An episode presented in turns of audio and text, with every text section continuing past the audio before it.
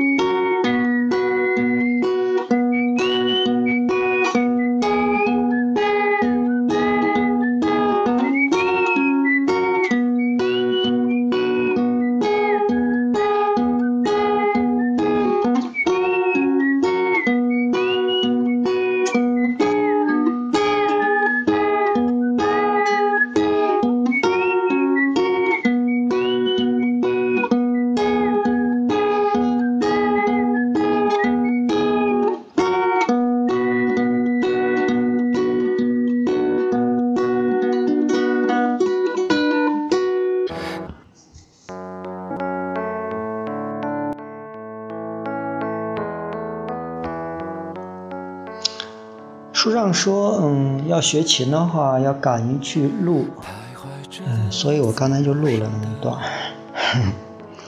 我们下面去录一篇文字吧。昨天晚上发生的最令人悲痛的消息，莫过于四川九寨沟的七级地震。截止现在，地震据报道已经造成了多人的伤亡。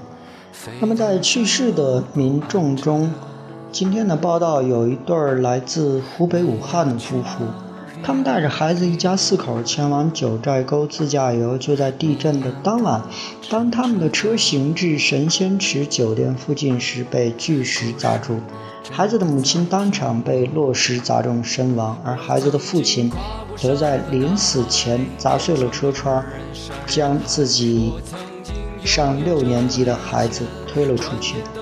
那么，在这种直面生死的关头，不会有什么力量比父母亲推出孩子的力量会更强大和沉重。惊魂一刻过后，很多亲历地震的人在朋友圈相互报平安，但最关心你的人可能反而看不到这些信息。曾经在微博上看到一句话是这样写的。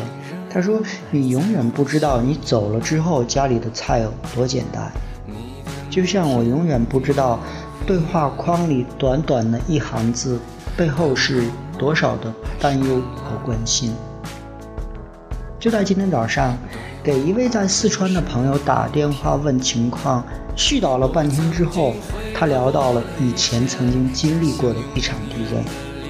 那会儿他刚到四川。一次凌晨的小型晃动让他惊慌不已，千万种情绪涌上心头，给一直喜欢却没有得到回应的姑娘发了一条消息：此刻正在地震，不知道还有没有机会见到你，只想发个消息，希望你一切都好。后来晃动停止，他才跟着早已习惯了晃动的本地人进屋睡觉。此时他又给姑娘发了个消息解释，还发了朋友圈说自己一切安好，随后关机睡觉。早上醒来，开机后手机一直在震动。我的朋友惊喜的以为是姑娘在关心他，当他看到二十多个未接电话、几十条微信、短信都是来自爸妈时，一下就慌了，赶紧回拨过去。电话响了，不到一秒钟就接通了。想必当时他们一定急坏了，手机就拿在手心呢。接通以后，他的妈妈第一句话就是说：“宝贝儿，你还好吧？要不你赶紧先回家里来吧，别在那儿待着了。”我的朋友愣了一下，然后才反应过来，原来，原来他把他们屏蔽了，他们并没有看到他那条报平安的朋友圈。对。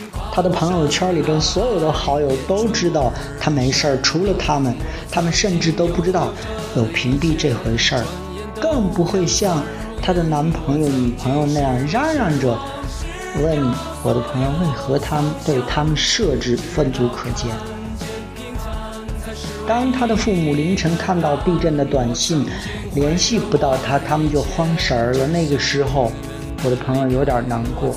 危难关头，他只牵挂自己喜欢的姑娘，却忘了最着急的两个人是爸妈。像个哈巴狗似的爱那个姑娘的时候，不觉得自己卑微；可看到父母这样用力的爱着她，我都替他们感到心塞。其实这句话就应了：我们总以为父母正在渐行渐远，可他们却一直努力的在向我们靠近。后来。